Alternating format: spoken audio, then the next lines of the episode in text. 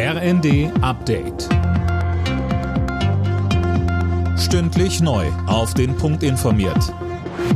Ich bin Daniel Stuckenberg. Guten Morgen. Mit Blick auf die geplante Gasumlage fordern Wirtschaftsforscher weitere Entlastungen.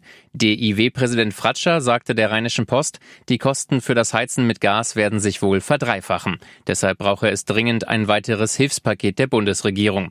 Ähnlich sieht es auch CDU-Vize Jung. Er sagte im ZDF, wir brauchen jetzt eine konkrete Initiative der Bundesregierung, um gezielt Menschen mit kleinen und mittleren Einkommen besser zu helfen.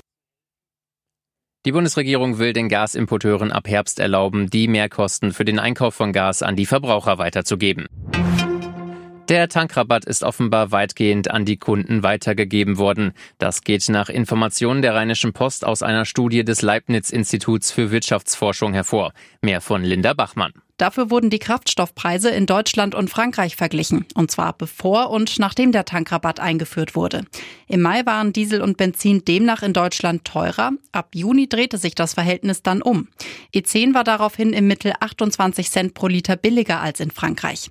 Das ändert aber nichts daran, dass die Forscher die Maßnahme kritisieren, sie helfe eher Wohlhabenden und halte nicht dazu an, weniger Benzin und Diesel zu verbrauchen.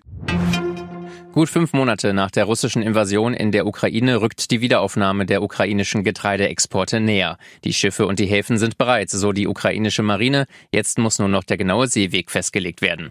Die Exporte werden von Vertretern der Russen, der Ukrainer, der Türkei und der UN kontrolliert. Millionen Menschen weltweit sind auf das Getreide angewiesen, das aus der Ukraine kommt. In New York ist ein Dinosaurier-Skelett für rund 6 Millionen Dollar versteigert worden. Es handelt sich um einen Gorgosaurus, einen drei Meter großen Fleischfresser. Der Käufer blieb anonym.